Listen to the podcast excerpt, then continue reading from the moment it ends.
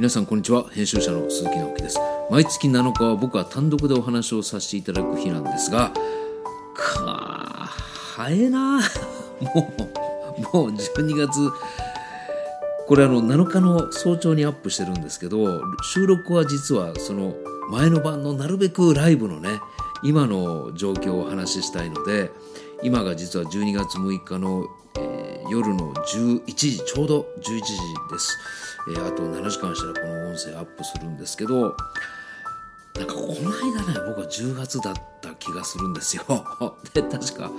10月にもあと3ヶ月かみたいな話をしていて本当にあの今夜のごとしじゃないですけどあっという間に12月になって。ついこの間世界で活躍するダンサーの幸田真理さん渋谷のラジオの中で番組を持たれてるんですけどマリさんの番組に呼んでいただいて話をした時に時間の話になりました。で僕は二十歳過ぎてねめちゃ早ですよっていう話をしてたらマリさんが「いやそう思える人っていうのは年取りませんよ」みたいな話になって「いやいやいやと言ってももう35年経ってるからえー、年もそれなりに取ってはいるけど確かにまあ気持ちはあまり変わらないっていうか、まあ、成長していないっていう見方もできるんですけど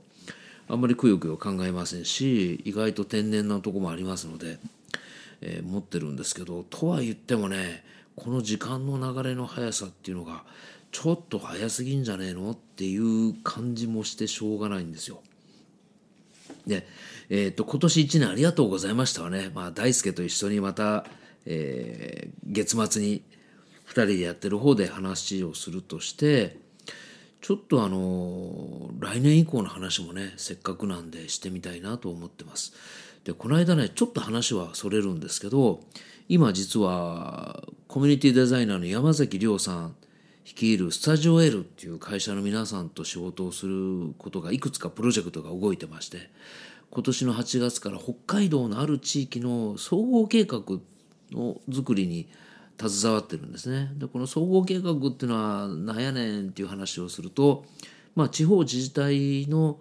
まあ、地域づくりの一番、まあ、最上位の計画でして主にあの構想ですよね基本構想あと実施計画なんかを立てる、まあ、大体10年間こういう地域づくりをしたいですよねっていうとても大事なあの計画なんですけどそれに絡ませていただいてまして実はほぼ毎月、え、その北海道の北の方のある地域に行かせていただいてるんですね。で11月末もお伺いしまして今月12月も1819と、えー、1泊だけなんですけどまた行かせていただくんですが先月行った時にアンモナイトのまあ収集家というか、えー、実はアンモナイトがすごく取れる地域なんですよね。アンモナイトってねちょっと検索してこれ音声の番組なんで検索してご自分で調べてみてほしいんですけど、まあ、貝の形をして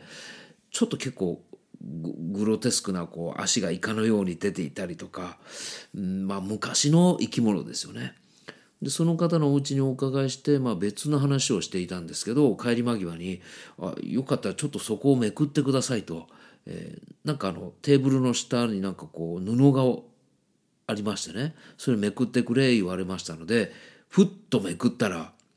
アンモナイトが山のように置いてあったんですよ。ま、アンモナイトを集めてらっしゃるとは聞いてましたけども。で実は帰り際に さらにどでかいアンモナイトを、えー、これもあるよっていうのでもうそれはねもう抱えてもちょっと持てないぐらい100キロぐらいあるんじゃないかな、えー、もう両腕で抱えるぐらいの大きさなんですけど。そのテーブルの下めくって言われたところにあったのはそれでも片手で持てないぐらい両手でこう包み込むように持ちましたけどもずっしり重いアンモナイトがねえ、大体どれぐらい前ですかって言ったら6,000万年前って言うんですよ。えー、6,000万年前？でその両腕の僕の両手の中にある6,000万年前のアンモナイトを見ながらね6,000万年前に海の中で生きてたこの僕の手の中にあるアンモナイトと今55年と半生きてきたこの僕自身のこの時間感覚みたいなね、えー、2人ってまあ彼は人間じゃないですけどえー、アンモナイトと僕に流れてるこの時間の感覚みたいなことをその時思ったんですよね。でちょっとまあ帰り際にそこありがとうございましたって離れた後にちょっとこう、えー、スマホの電卓を叩いてたんですけどこれ1年が365日ですよね。で100年だと3万6500日なんですね。で僕は今生きてきた、えー、55年間っていうのをかけてみたらたかだか2075日を生きてるんですね。えー、100年前が3万6500日というと1万年前っていうと365万日。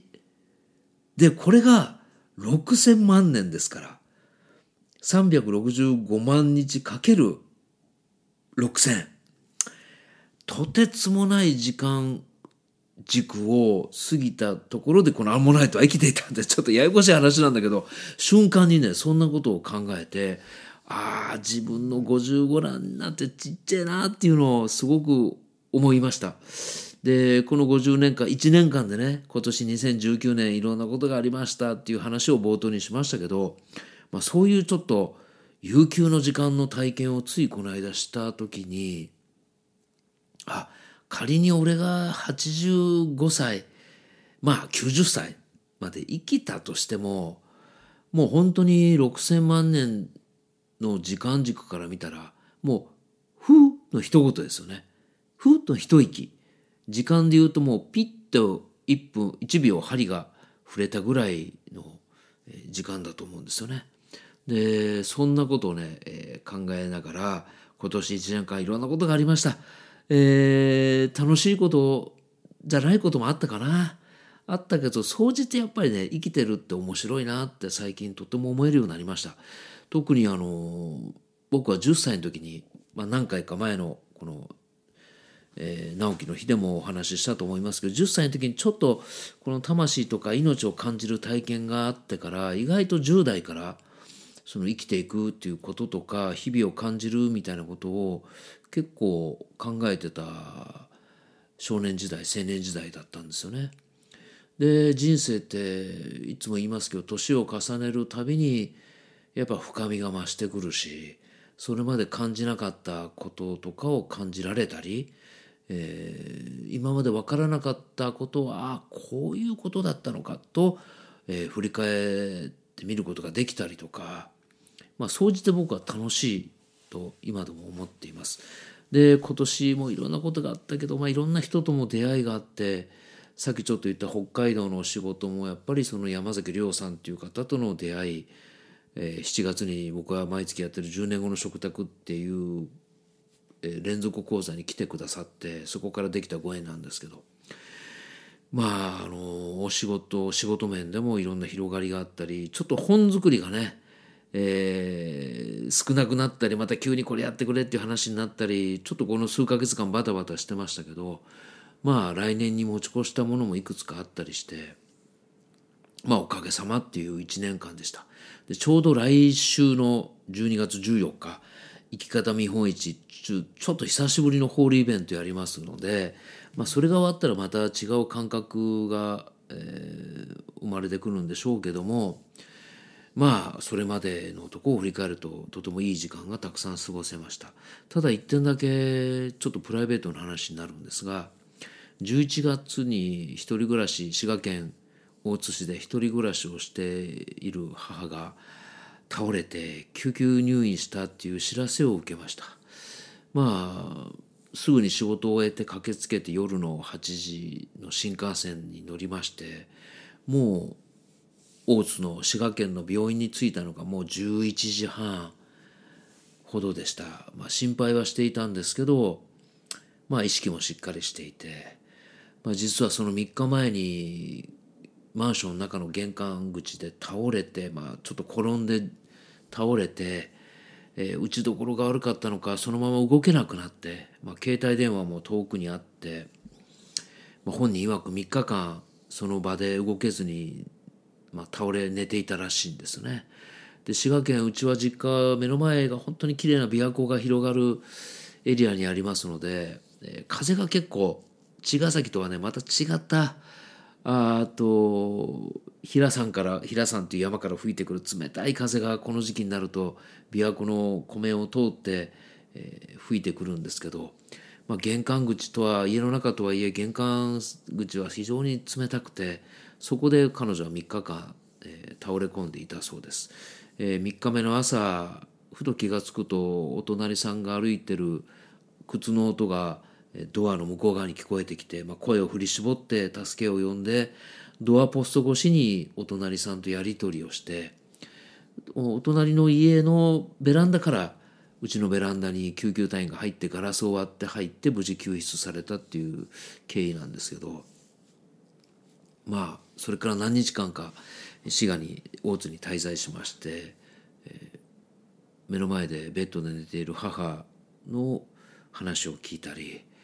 ずっと手を久しぶりに握ってあげたり、え、そんなこんなでさっきのね時間の話じゃないけどいろんなことが思い出されました。まああの、僕はいつも話してる、まあ、ご存知の方はご存知なんですけどあの自分がやりたいことをとことんやるっていう性格なのでこれからこれまで55年間ももうやりたいこと好きだと思ったことをいろいろやってきました。でそのたんびに母父は何も言わなかったんですよね。一回も反対されることなくまあお前がやるんやからとことんやってみたら仕事に寄せはないしっていうのがまあ父の口癖だでしたのでまあ一度も反対さずに、えー、好きなことやらせてくれたんですけど。まあ84歳になる母もともと体がねあまり大きくなく逆に小柄で痩せてる人なんですけど、まあ、手を握りながらあとどれぐらい母に時間が残されてるんだろうかっていうのを彼女を見ながらひしひしと、まあ、ある意味初めて今までとは違う感覚で見ていました。今ちょうど僕はあの息子と2人で死生観を変容するような内容のドキュメンタリー映画を作ろうという計画もありますし、えー、息子と2人暮らしがうちの家族は長かったもんですから、まあ、彼の思春期の時の、えー、大変だった まあ今思えばネタなんですけど当時はもう本当に途方に暮れた時にわざわざ滋賀から通ってくれて長い時は数ヶ月滞在してくれて。その間父は、えー、まだ仕事をしていたんですけど一人で滋賀で一人暮らしをしてくれたりとか本当に両親が協力してくれて数年間乗り切ったということがあります。まあ、そういった母そうしてくれた母を目の前に見てちょっといろいろ来年はいろんなことを整えなきゃいけないなっていうことも考えました。去年今年特にそうなんですけど、えーまあ、本作りもさることながら映像関係だったりあと連続講座をやらせていただいたりあといろんな団体の、まあ、ディレクションをさせていただいたりとか結構エネルギーを外に向けて、えー、活動することが多かった2年間でしたけども来年2020年はちょっとそういったことは置いといてねえー、自分で想像していくことを軸にしたいと思ってます。でこれはあの先月鳥取のタルマーリーっていうパン屋さんの、えー、渡辺至さんマリコさんをお呼びした時に、まあ、彼らが話していたことなんですけど日本はあのものづくりの感性がものすごくやっぱ低くなってきたんじゃないかこの20年間のデフレの中で、えー、物が安くなってそれにやっぱり比例するように収入も落ちた方も多かったんですけどそういった時に